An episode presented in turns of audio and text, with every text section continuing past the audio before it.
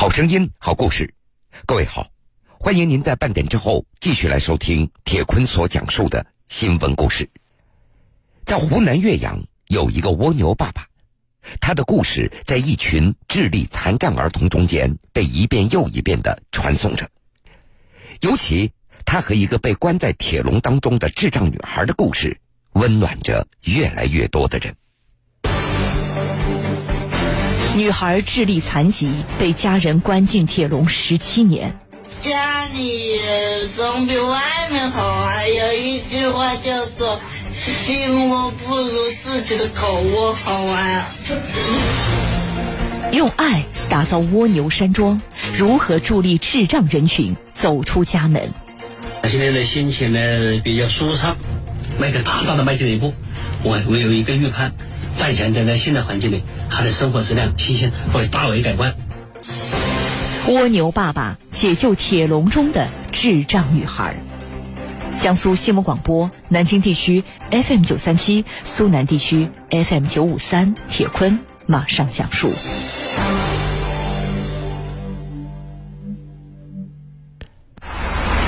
一月二十号，那是冬季最后一个节气——大寒。也是一年当中最寒冷的日子。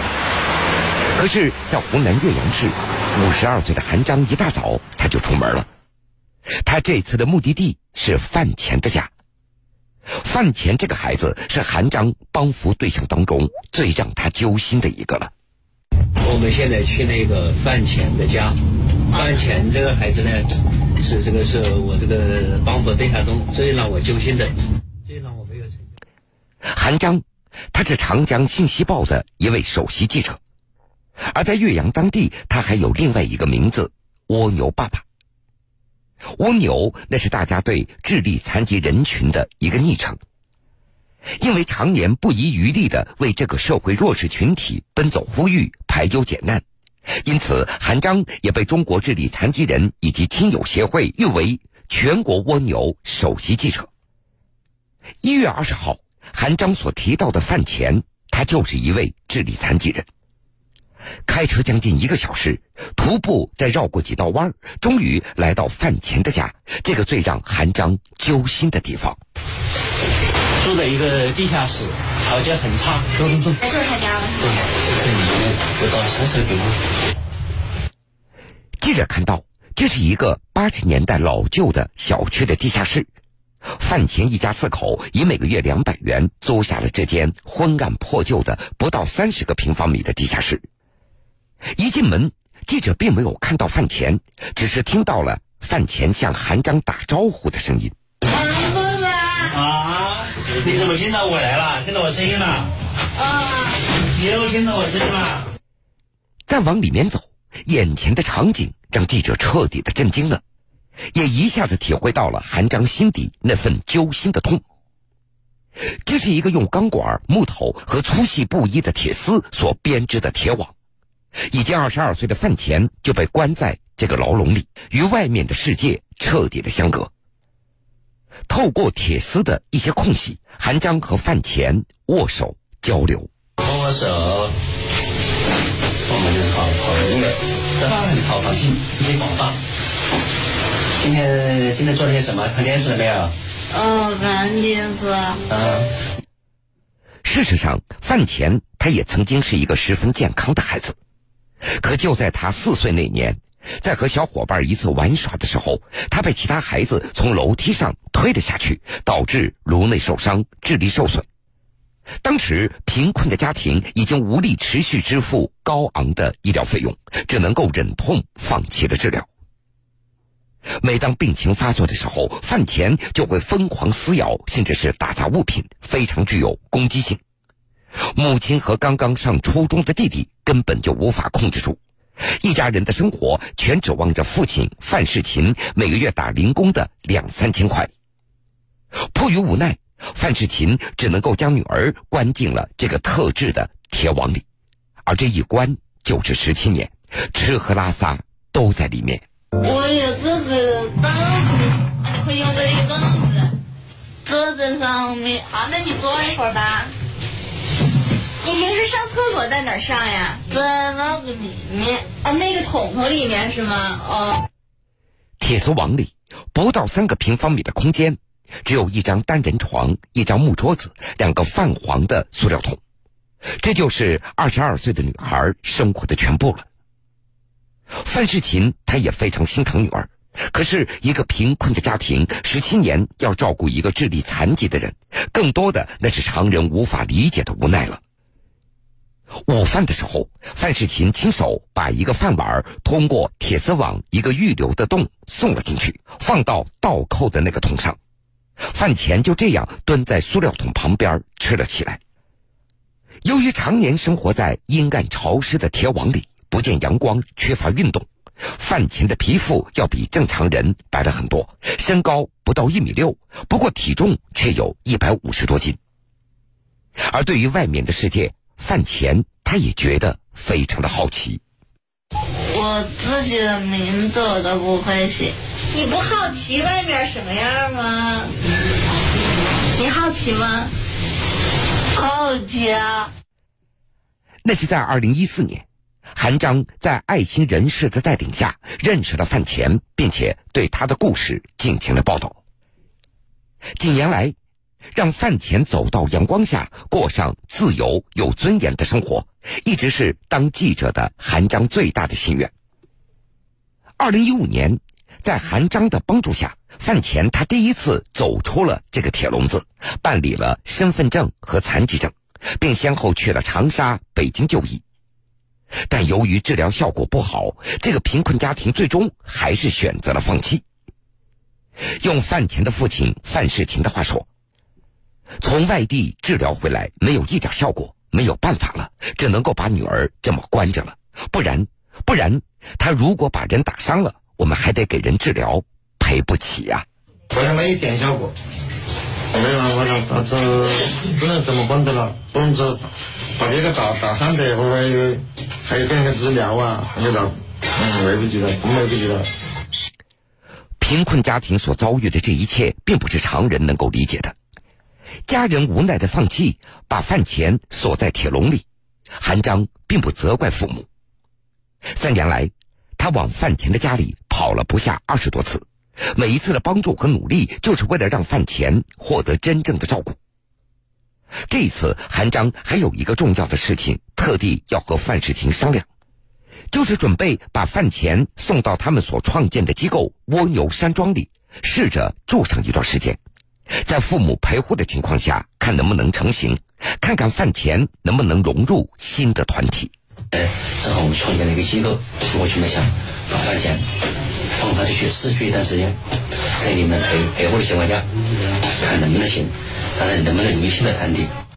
听到韩章的这个建议，父亲范世琴显得有些为难了。他的心里更多的还是担忧，他担心如果自己去了蜗牛山庄陪护女儿饭钱的话，那么这个家有谁来养活呢？看出了范世琴的顾虑，韩章继续耐心的在做着工作。他告诉范世琴，环境改变人的心理疗法，这要好过打针吃药的。希望家里以后逐步的就不用再陪护了。在这一个月失去的这段时间，看看有没有那种改变。这是一个心，那个环境改变心理疗法，这可能比打针吃药还好，是吧？的确很很好。那么让他改变了，以后没事不久家里就就不用不用陪护了吧？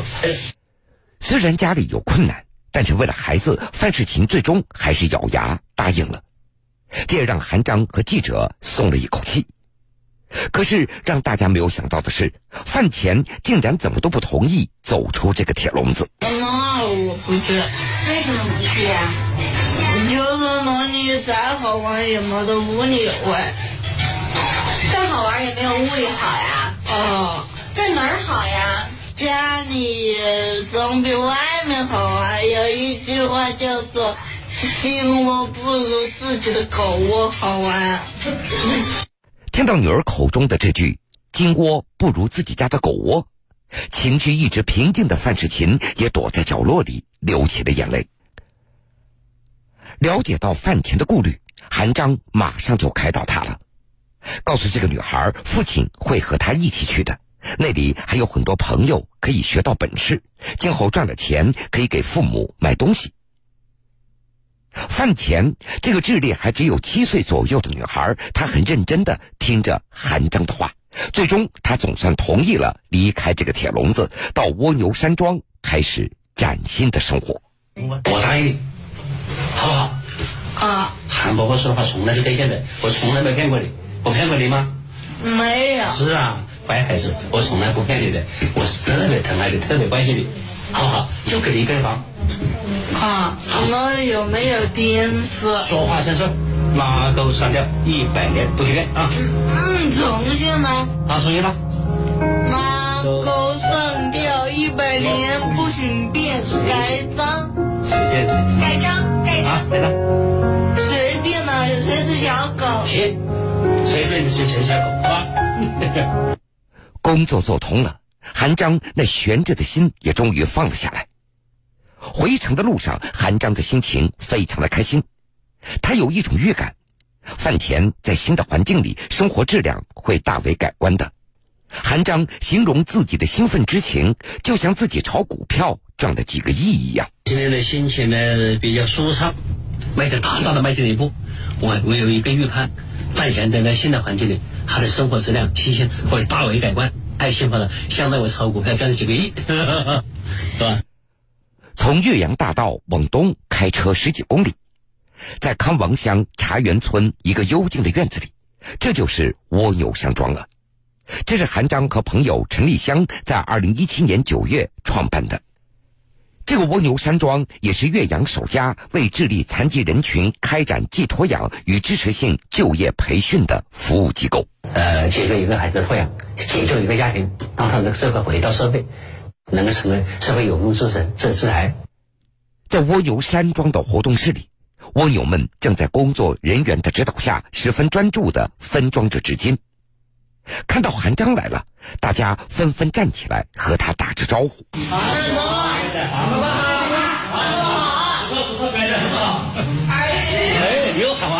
我是伯伯啦，你好，阿姨呀，我不是阿姨啦。你好，阿姨，你知道？韩叔叔、韩老师、韩总、牛爸爸，甚至是韩阿姨，蜗牛孩子们用自己的语言在和韩章打着招呼，争抢着向他展示这一天的劳动成果。而就在这个时候，一个一米九几的大小伙子走了过来，他把手搭在了韩章的肩膀上，告诉韩章自己已经会背诵《岳阳楼记》全文了。《岳阳楼记》范仲淹，庆历四年春，滕子京谪守巴陵郡。越明年，政通人和，百废具兴。韩章告诉记者，这个孩子叫卢超，今年十九岁，是一个智力二级残疾人。他来自一个单亲的家庭，母亲同样是智力残疾，因此只能够靠外公外婆在带养。由于家庭十分困难，韩章为卢超减免了在这里的生活费。卢超来这里生活才三个月，情况就已经好转了很多。十六年九月十五日，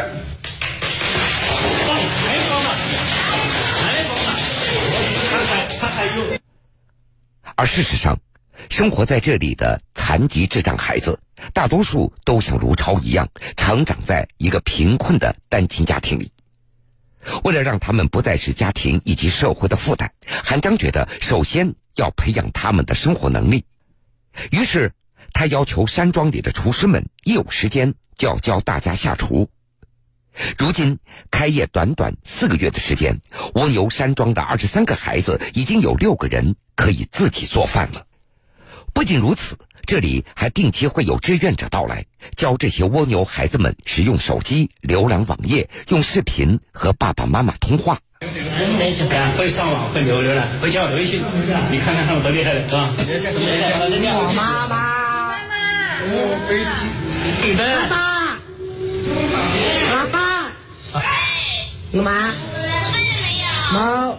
好啊。照顾一群和自己毫无关系的孩子，韩章照顾的非常的用心。这些智力残疾、家庭贫困的孩子们在蜗牛山庄第一次参与了集体活动，第一次进入了海洋世界，第一次参加了全国特奥联谊活动，第一次在比赛中获得了金牌，也第一次度过了难忘的集体生日。这里几乎就是残障孩子的一个天堂，有温暖，更有关爱。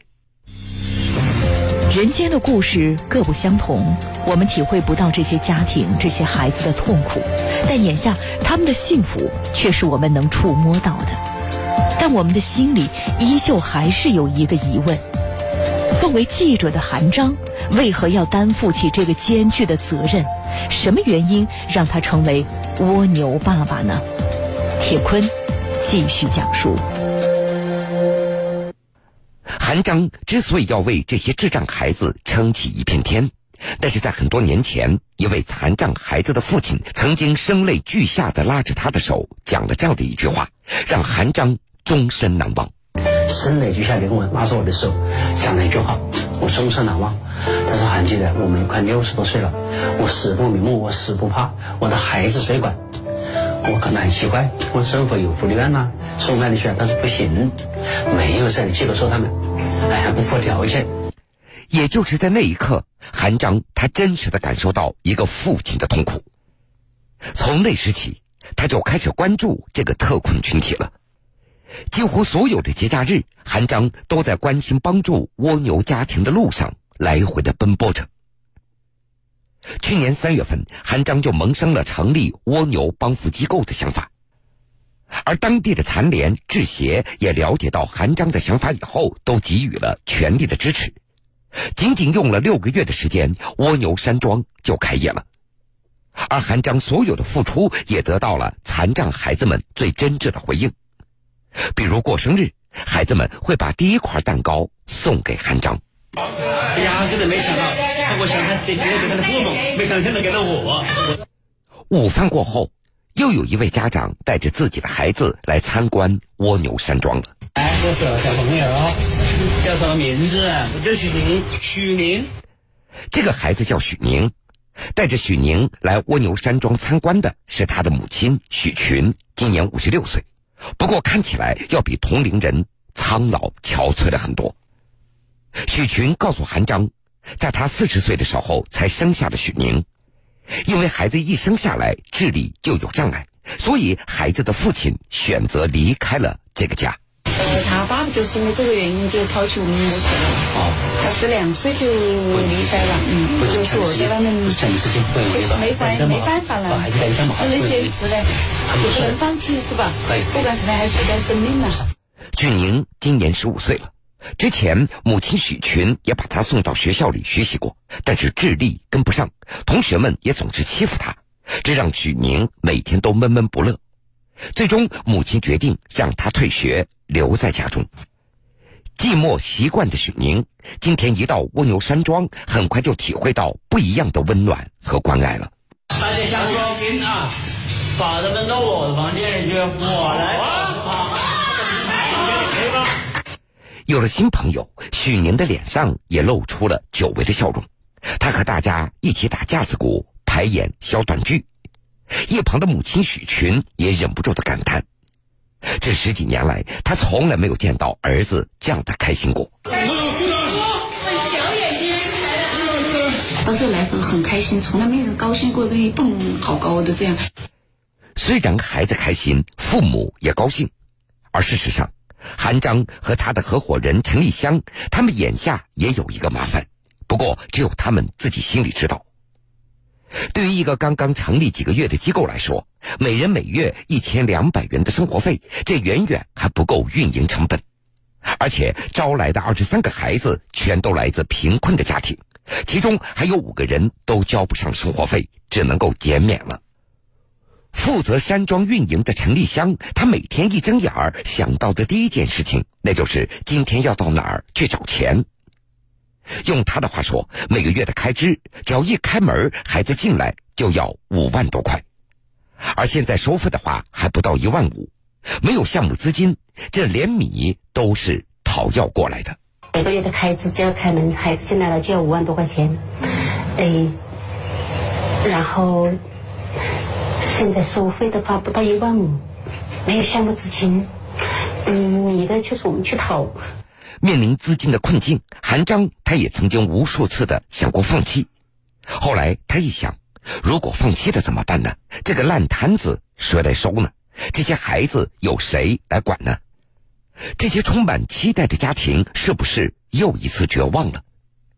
这么一想，韩章他决定还是算了吧。说心里话，无数次想放弃，无数次想放弃。后来想，放弃怎么办？烂摊子谁来收？这孩子谁来管？这些这些充满期待的家庭是不是绝望？有这么一想，也算了。送走了许宁的母亲，韩章拿起了电话，他准备打给一个自己过去采访过的企业家进行求助。哎，吴总，哎，你好，我韩我韩记者，现在有一个比较棘手的问题啊，要要向你求助嘞。有一个都是是有个小去去年的还不到十五岁，第二个还是你你你经常关心过的一个叫也是叫吴家辉的，是吧？你要要要要要帮我一下。嗯，吴家辉这孩子没问题，因为这之前嘛，我一直在这里关注他。听到一个孩子的问题解决了，韩章也舒了一口气，连忙道谢。对，我两个孩子的话，我就考虑一下，好吧？啊，你你就试试一个就行了，我就谢天谢地了啊，谢谢你啊。求人眼下已经是韩章生活里的一个常态了。解决了吴家辉的问题，韩章和陈丽香还要继续为许宁想一个办法。春节来了，大街小巷里过年的气氛越来越浓了。为了让孩子们过一个不一样的新年，韩章告诉记者，他永远也不会放弃的。这个没人逼你干的，发自费心的，发自肺腑的要帮助他们，帮助他们。把这些他们的痛苦当成自己的痛苦，把他们的困难换当成自己的困难，帮助他们解决困难，就像解决自己家里困难一样，有这么一个一个责任感和成就感和幸福感。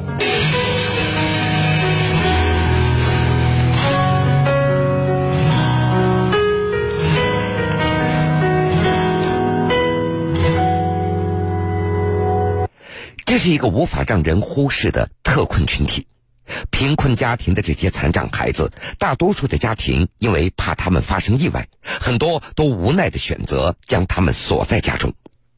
在微弱的脉搏，也有铿锵跳动的权利。我们为身边的好人感动的同时，更希望家庭、政府、社会三方面力气拧成一股绳，让每一个智力残疾的孩子都能够真正得到帮扶和关爱。好了，各位，非常感谢您收听了今天全部的新闻故事。我是铁坤，想了解更多新闻，敬请关注我苏客户端和江苏新闻广播官方微信以及微博。故事讲完了，又要到晚上十点钟了。铁坤在古城南京，祝各位晚安。晚安，愿长夜无梦，在所有夜晚安眠。晚安，望路途遥远，都有人陪伴身边。想说的话都。